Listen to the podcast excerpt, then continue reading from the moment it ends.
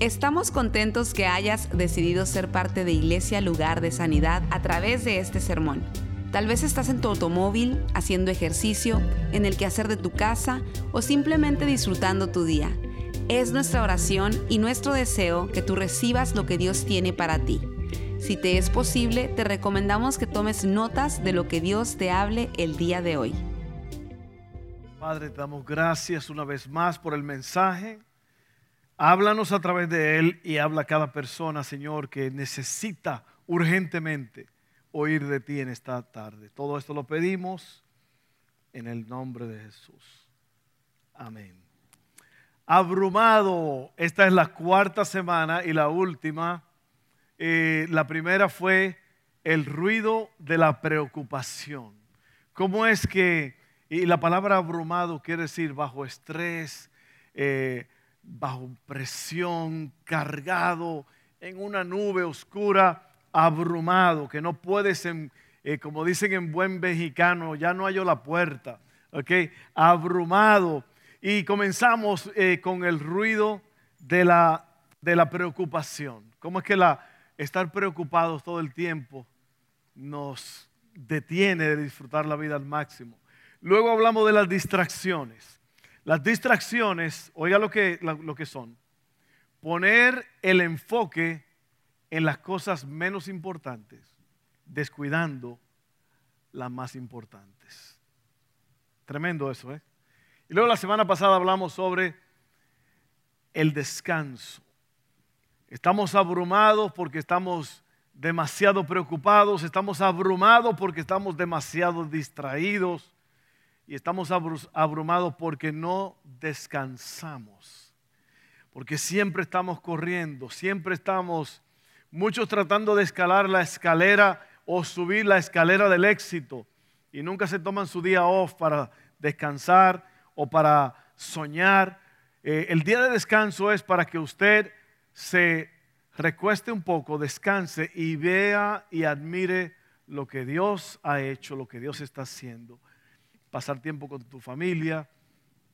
Hoy vamos a hablar sobre el ruido del estrés causado por las finanzas. Así que hoy vamos a hablar de las finanzas.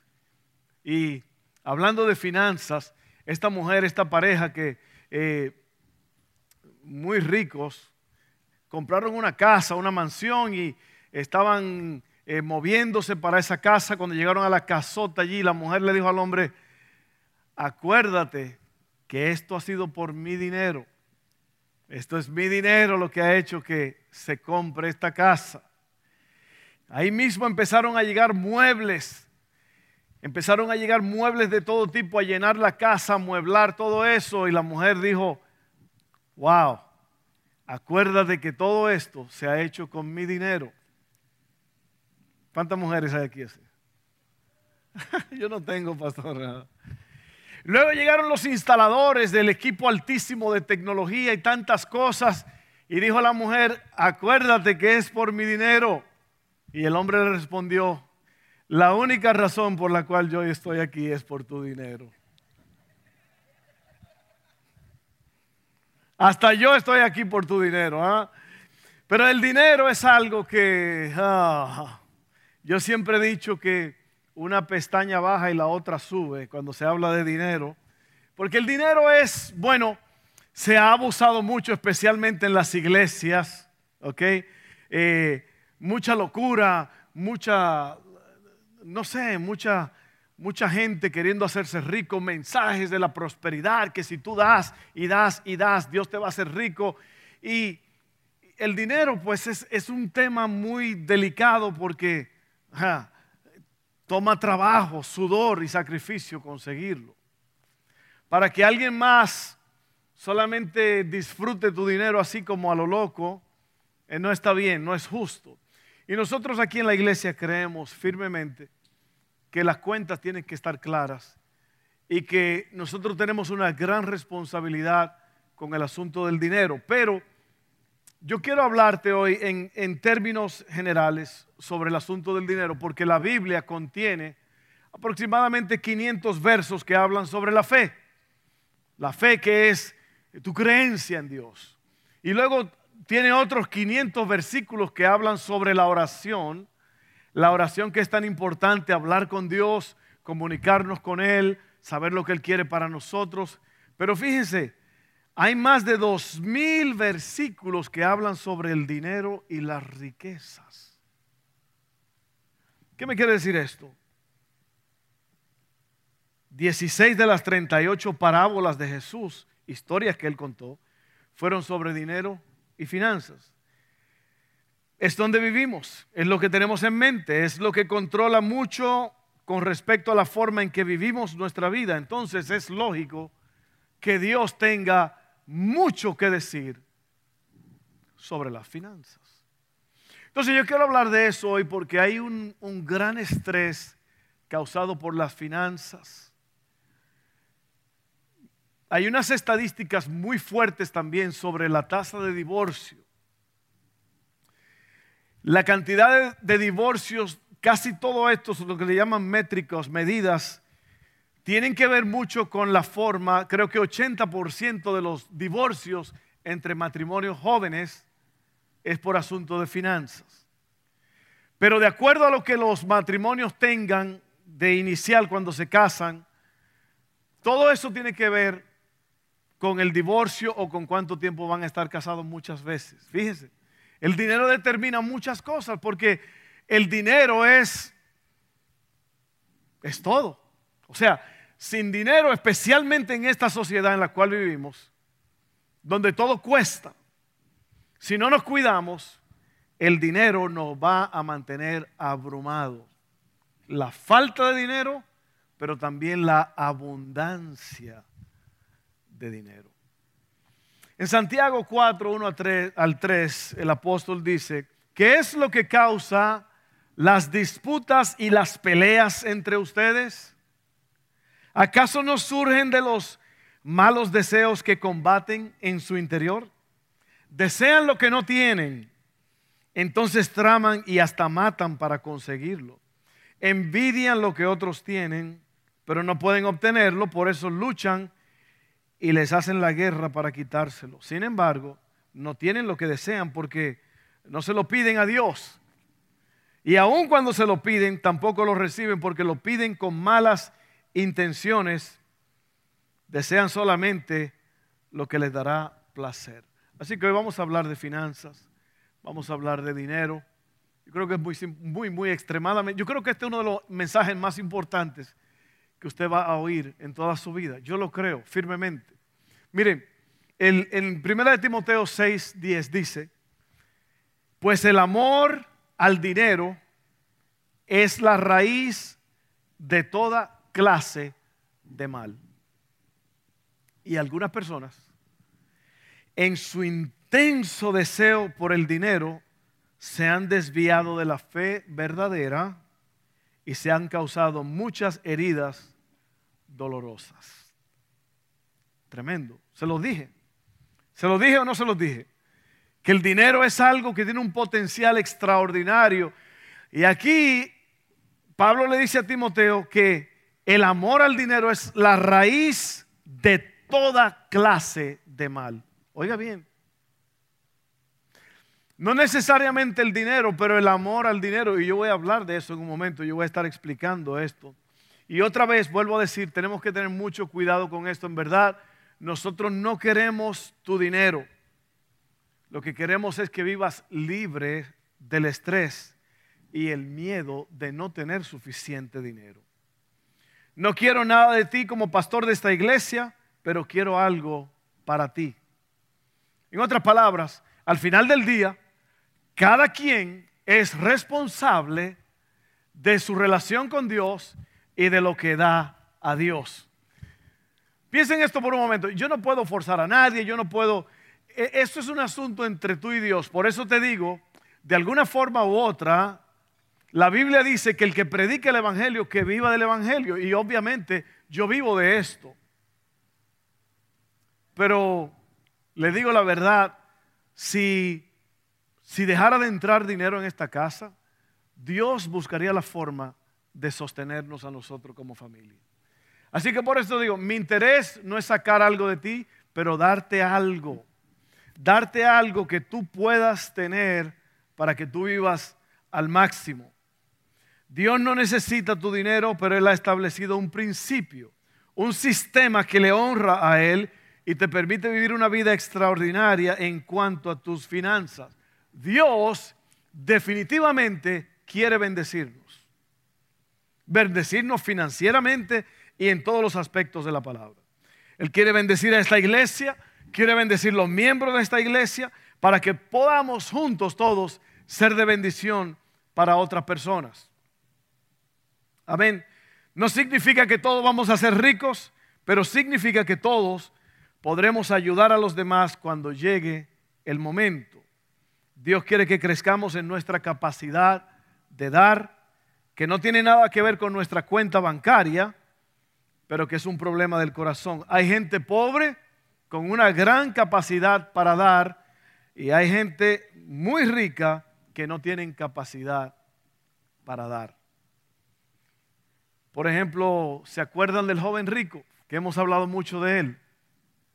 Era rico, tenía capacidad para dar, pero no dio. Eso es tremendo. El problema del joven rico no era que tenía mucho dinero, sino que no hizo lo que Dios quería que hiciera con ese dinero.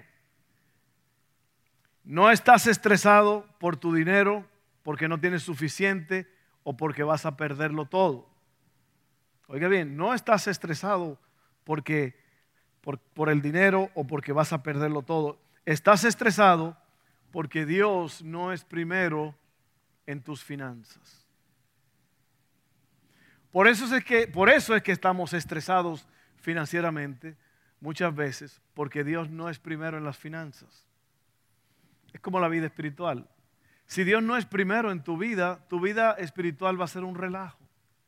Tu vida espiritual va a tener up and downs, arriba y abajo.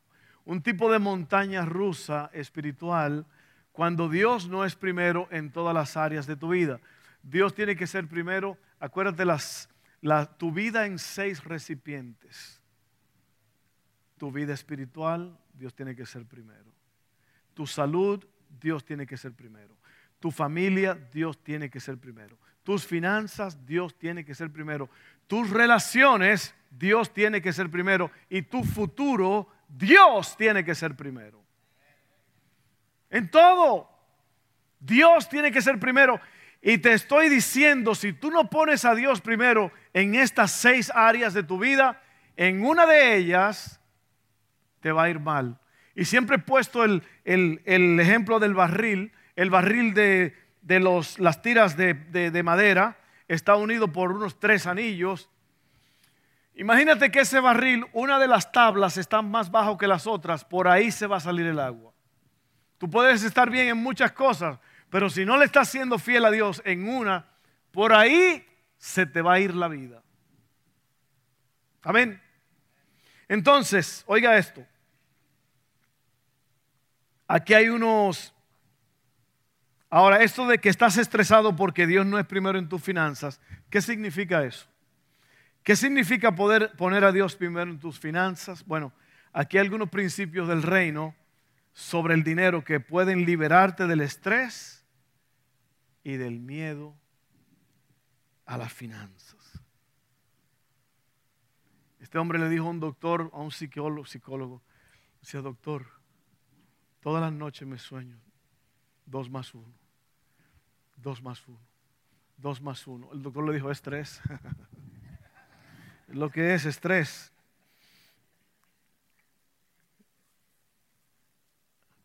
Así que yo te voy a decir tres cosas que te van a liberar, te van a sacar adelante, te van a dar un futuro extraordinario y un presente bárbaro. Tres cosas. Número uno, generosidad. Número dos, administración. Y número tres, contentamiento. Número uno, generosidad. Número dos, administración. Y número tres, contentamiento. La número uno tiene que ver con dar a Dios primero. Cuando se trata de finanzas, eso es lo que la palabra primicias quiere decir, lo, lo primero, el diezmo quiere decir lo primero, en la décima parte, lo, lo primero, lo primero, lo primero. Tienes que poner a Dios primero en todo esto. En estas tres cosas o en el, en el, en el tren de las finanzas, tienen que estar en estas tres cosas. Número uno, generosidad, que es dar primero. Luego viene la administración, que es ahorrar. Segundo, el ahorro es la base del capital. Y número tres, contentamiento, vive del resto. Primero, generosidad, dale a Dios primero. Segundo, ¿qué es lo segundo? Administración. Que eso quiere decir ahorro. Tercero, contentamiento es que voy a vivir del resto. Si te pones a pensar bien, la mayoría de la gente esquivan los dos primeros y están no contentos, porque es un estrés horrible con las finanzas. Pero vamos a hablar de esto. Yo, que, yo estoy contentísimo con este mensaje porque yo creo que nos va a ayudar a todos. Administración. La administración que hace provee riqueza. Perdón, perdón, perdón. Generosidad. ¿Qué hace la generosidad? Que quiere decir dar primero. Primero, esto edifica nuestra fe. Dar primero tiene que ver con tu fe. La mujer con el vaso de alabastro y la viuda con las dos moneditas, ¿se acuerdan de eso? La mujer de vaso de alabastro, 200 denarios costaba eso, 34 mil dólares sería hoy en día lo que costaba ese perfume que ella derramó para el Señor en un vaso de alabastro finísimo. El perfume era de nardo puro. Era una, especie que venía de la India. La viuda, Dios dio dos moneditas que tenía y Jesús la vio y dijo, esa mujer dio más que todo. Entonces, la mujer con el vaso de alabastro dio en abundancia, la mujer que dio poco también dio en abundancia. Un regalo grande y extravagante y un regalo pequeño e insignificante los dos obtienen la misma respuesta positiva de parte de Jesús. ¿Por qué? Porque dar es un problema del corazón, no es un problema de cantidad. Cada mujer dio lo que tenía y eso fue suficiente. ¿Se da cuenta lo importante de esto? Dios no demanda lo que tú no tienes, Dios demanda lo que tú tienes. Ese es nuestro Dios. Mira lo que dice en Éxodo 25, 1 al 2, y tengo muchísimas escrituras.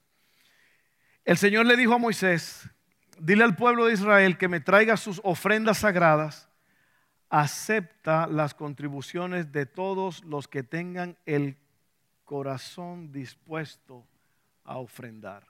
Ahora yo me pongo la mano aquí, pero el corazón no es el, en verdad la máquina que bombea la sangre.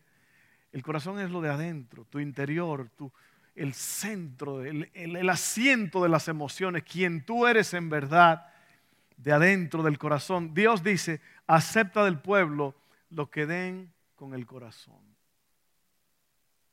Amén. Segunda de Corintios 9:7 dice, cada uno debe decidir en su corazón cuánto dar y no den de mala gana ni bajo presión, porque Dios ama a la persona que da con alegría. Qué, interesante está eso. Dice no den bajo presión. Y usted ve en iglesias que hasta se ha hecho un relajo. Usted a lo mejor ha visto videos en Facebook que es una burla al Evangelio. Esta gente exprimiendo a la gente. Un amigo mío me dijo a mí, un amigo cantante, oiga bien lo que le estoy diciendo, me dijo, varón, yo estuve en una iglesia cantando donde había también un evangelista invitado. Ese evangelista le sacó a esa iglesita esa noche 100 mil dólares.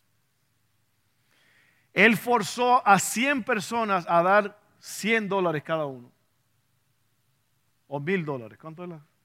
Mil dólares. Con una amenaza y con una presión y esto. Usted sabe lo que es eso, hermano. Y aquí dice que no debemos dar por bajo presión. Porque es un asunto del corazón. Es un asunto que tú tienes que querer hacerlo. Tú no lo haces porque te están mandando te están forzando. Tú lo haces porque Dios te ha dicho que lo hagas.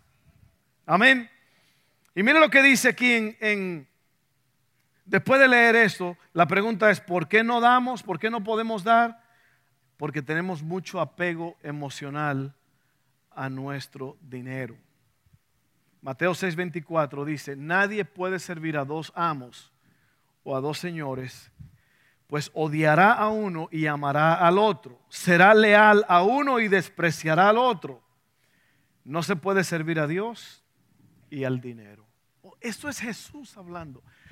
Y es la única parte en la Biblia donde Dios presenta cuál es su rival. En ningún lugar en la Biblia hay rival para Dios, excepto esto, el dinero. Y Mamón era un dios babilónico. Esa palabra dinero allí, las riquezas, es Mamón. Es un dios babilónico del dinero, de las riquezas. Y Jesús dice, no se puede servir a dos señores porque vas a amar a uno y vas a aborrecer al otro. ¿Ok? Oiga bien esto. Mateo 6:21 dice, donde esté tu tesoro, allí estarán también los deseos de tu corazón. Qué palabras más poderosas. Jesús dice, no se puede servir a dos señores. Y luego aquí dice, oiga bien, donde está tu tesoro, allí va a estar tu corazón. Eso está impresionante. Yo, yo me estoy tomando un poquito de pausa aquí para que usted esté pensando en lo que yo le estoy diciendo. El único rival que Dios reconoce aquí en la Biblia es el dinero. No está hablando de Moloch, el dios horrible que le entregaban niños vivos. No está hablando de Baal, no está hablando de Belcebú, no está hablando de Satanás. Dinero. El dinero es el otro Dios que tú vas a servir o a Dios o a las riquezas. Y por eso es que estamos hablando de esto en la etapa final de esta serie llamada Abrumado.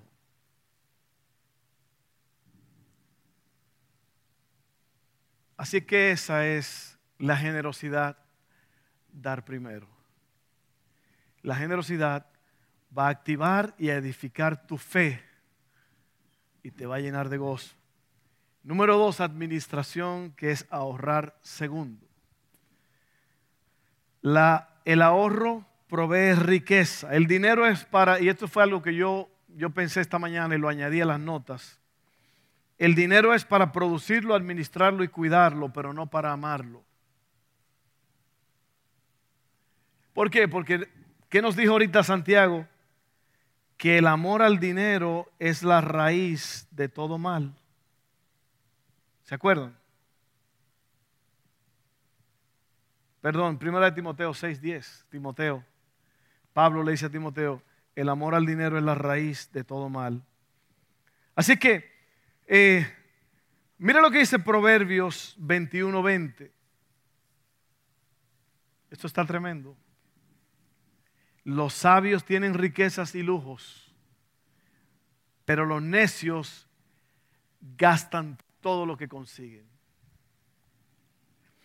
Y eso es lo que hoy día se está enseñando los expertos en finanzas, es que la mayoría de la gente que gana normal o poco, todo lo que ganan lo gastan. Esos son, para eso están las tiendas del dólar, para eso está Walmart, para eso está el Dollar General, porque el, pobre, el pobre por eso es pobre, porque gasta todo lo que tiene. Es como el tiempo. Yo puse hoy algo en Facebook, puse una cara así. Esa es la cara que yo pongo cuando la gente me dice que no tiene tiempo para ir a la iglesia. ¡Wow! ¡Qué bárbaros! que no tienes tiempo para ir a la iglesia, pero sí para el mall, sí, para ir aquí, para andar con aquí, allá. Para todo hay tiempo, pero para Dios no, no hay, no tengo tiempo. Fíjate, te lo dicen con una seriedad, casi con un ataque al corazón te lo dicen con la seriedad. Pues así mismo es, es el dinero. Me perdí, me perdí, administración. Oiga bien, la mentalidad de pobre es que no tengo dinero, es para allá iba. Es que no tengo dinero, no tengo tiempo, no tengo dinero. No tienes dinero porque lo gastas todo. Porque se dice, dicen los expertos, que el gastar dinero es como cuando uno come chocolate, te da placer. Te da placer gastar. Por eso es que la gente no pueden tener dinerito guardado ni ahorrado, lo queman, lo gastan. El rico no. ¿Sabe lo que hace el rico? Lo invierte. El rico invierte su dinero. Él compra algo para que le produzca más dinero. ¿Qué hace el pobre? La gente con mentalidad de pobre lo gasto en cositas. Y tenemos la casa llena de cositas, y cositas, y cositas, y cositas. El garaje lleno de cositas, la cocina llena de cositas y el banco libre de cositas. ¿Sí o no? Eso se llama mentalidad de pobre. Eso se llama un gustazo, un trancazo. Así como entra el cheque, así se va. Yo conozco personas que ganan miles de dólares la semana y nunca tienen un peso. Mentalidad de pobre se llama eso. Oiga bien, seguimos. Los sabios tienen riquezas y lujos, pero los necios gastan todo lo que consiguen.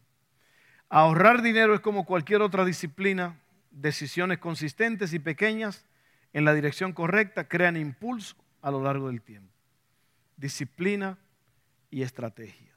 Solo porque no puedes hacer esto ahora no significa que no deberías estar trabajando para lograrlo. Reduce gastos innecesarios donde puedas.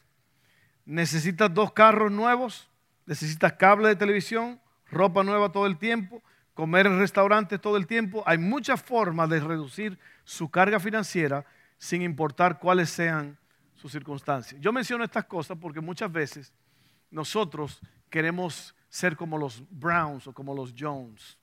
Son apellidos americanos, ¿no? Porque los Browns y los Jones tienen esto, yo también lo quiero. O a lo mejor Brown gana mucho más que usted y por eso puede hacerlo. Y no me malentiendas, hay personas que pueden hacer esto, hay personas que, que producen riquezas y tienen para hacerlo, ¿no? Yo no estoy hablando de que usted se cohiba, lo que yo estoy hablando es que usted sea sabio y que cuide lo que tiene, porque todo cuesta. Un amigo me dijo que a él no le gustaban los carros nuevos porque le suenan las puertas. Yo le dije, ¿cómo que los carros nuevos le, suenan las puertas? Sí, porque si no los pagan, vienen a tocarte. Es la puerta que suena de la casa más, más mayormente, ¿no? Así que se, se, dando cuenta de lo que le estoy diciendo. Dinero hay, lo que no, lo que no hay es manejo. No hay administración. Piensa en el dinero que usted gasta en porquerías. Piensa las veces que tú vas a un restaurante y te gastas 60, 70, 80 dólares de un golpetazo y después no tiene para pagar la luz. Usted ve que yo nada más estoy mirando así como a lo loco. Yo no estoy mirando a nadie en específico porque yo no quiero que alguien diga, el pastor sabe quién soy, me está atacando.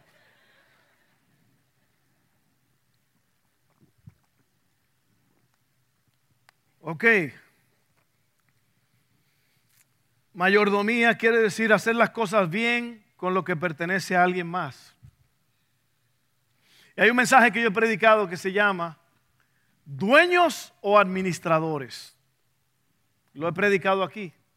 Y eso habla de eso mismo, de que si usted se considera dueño de lo que tiene, usted va a hacer lo que le da la gana con eso. Si usted se considera un administrador de las cosas de Dios, usted va a tener cuidado cómo lo gasta. Ok, así que estamos aprendiendo. No se sienta mal, no se sienta, eh, no se sienta como que usted ha hecho algo malo. Lo que usted tiene que hacer es, ahorita le voy a decir lo que va a hacer. Para mantenerlo en suspenso. Tener más no trae más alegría. Dar más trae más alegría. Yo recuerdo hace años una pareja, una pareja que venía a la iglesia jóvenes. Estábamos en un restaurante, ellos nos invitaron y él me dijo, propósito mío es haber venido aquí a los Estados Unidos y hacer un millón de dólares.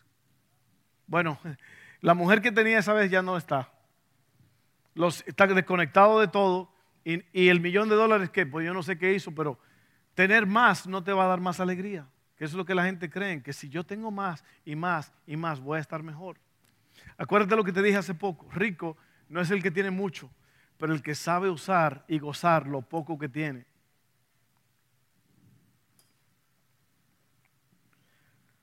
Eclesiastés 5.10, le dije que tengo mucha escritura. Los que aman el dinero nunca tendrán suficiente. Los que aman el dinero nunca tendrán suficiente. Qué absurdo es pensar que las riquezas traen verdadera felicidad. Hay otra palabra en Eclesiastés que dice que cuando aumentan los bienes, aumentan los que lo consumen. Aparecen dos, tres primos o por ahí que tú no tenías, que tú no sabías que existían, familiares. ¡Wow! ¿Cómo está? Yo soy el primo tal. Lo que pasa es que supieron que tú tienes un billetón por ahí guardado. Cuando aumentan los bienes, aumentan los que los consumen. Y otra parte en Eclesiastés dice que al rico no lo dejan dormir las riquezas Oiga bien, estamos hablando del estrés que producen las finanzas. Las personas, o mejor dicho, déjeme leer esto. Podemos hacer muchas cosas grandiosas para Dios porque Él nos ha bendecido financieramente. Las personas que tienen recursos pueden hacer cosas para servir y bendecir a los demás. Sus recursos pueden ser tiempo, talento o riquezas. Todo lo que te han dado está en tu mano para que puedas invertirlo en otros. Dios quiere traer recursos y finanzas a personas que saben cómo administrarlo para los propósitos del reino. ¿Se acuerda de la parábola de los talentos? A tres personas se le dio una cantidad de dinero diferente. Dos de ellos invirtieron el dinero y lo duplicaron. El tercero enterró el dinero para que no produjera.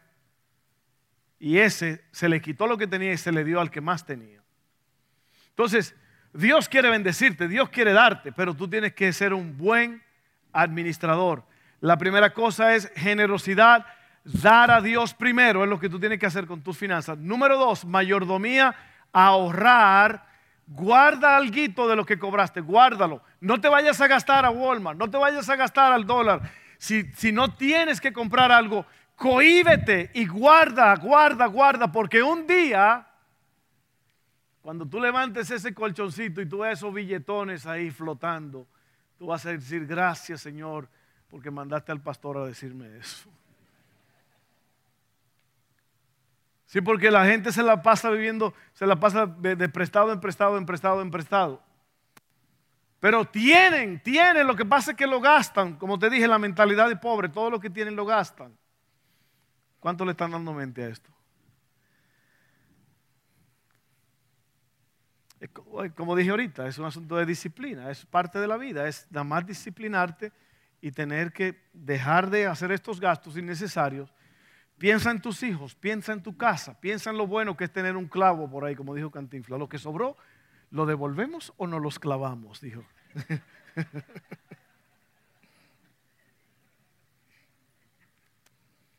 Oiga bien, tú no arruinaste tus finanzas en un día, así que no la vas a arreglar en un día. Lo que puedes hacer hoy es poner tu corazón en el lugar correcto para que mañana puedas comenzar a poner tus finanzas en el lugar correcto. Y por último, contentamiento, vivir del resto. Vivir del resto. Primeramente le diste a Dios, segundo guardaste algo y ahora vas a usar el resto para vivir de eso. Esto hace que estés satisfecho. De ahí vas a pagar tus cuentas, vas a pagar las cosas. Eh, eh, el diario vivir. Contentamiento, vivir del resto. Esto hace que estés satisfecho.